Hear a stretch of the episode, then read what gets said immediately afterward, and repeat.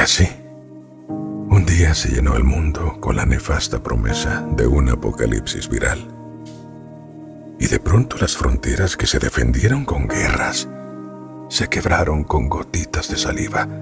Hubo equidad en el contagio que se repartía, igual para ricos y pobres.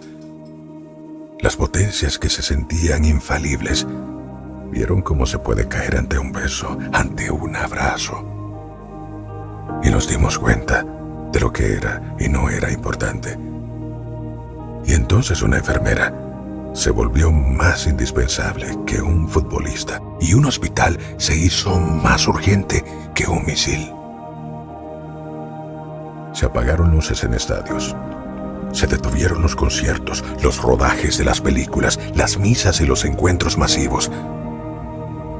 Entonces, en el mundo hubo tiempo para la reflexión a solas y para esperar en casa que lleguen todos, para reunirse frente a fogatas, mesas, mecedoras, hamacas y contar cuentos que estuvieron a punto de ser olvidados.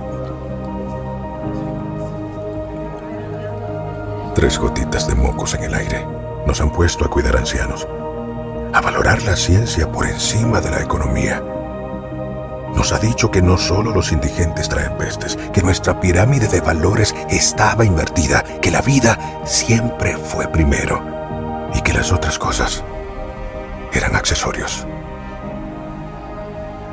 No hay lugar seguro. En la mente de todos nos caben todos. Y empezamos a desearle el bien al vecino. Necesitamos que se mantenga seguro. Necesitamos que no se enferme, que viva mucho, que sea feliz y junto a una paranoia hervida en desinfectante nos damos cuenta que si yo tengo agua y el de más allá no, mi vida está en riesgo. Volvimos a ser aldea. La solidaridad se tiñe de miedo y a riesgo de perdernos en el aislamiento. Existe una sola alternativa, ser mejores juntos. Si todo sale bien, todo cambiará para siempre. Las miradas serán nuestro saludo y reservaremos el beso solo para quien ya tenga nuestro corazón. Cuando todos los mapas se tiñan de rojo con la presencia del que corona, las fronteras no serán necesarias y el tránsito de quienes vienen a dar esperanza será bien recibido bajo cualquier idioma y debajo de cualquier color de piel dejará de importar si no entendía tu forma de vida, si tu fe no era la mía. Bastará que te anime a extender tu mano cuando nadie más lo quiera hacer.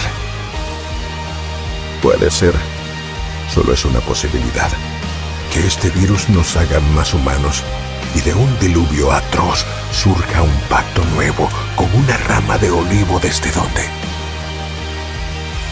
empezará todo de cero. En radioterapias.com somos lo que sentimos.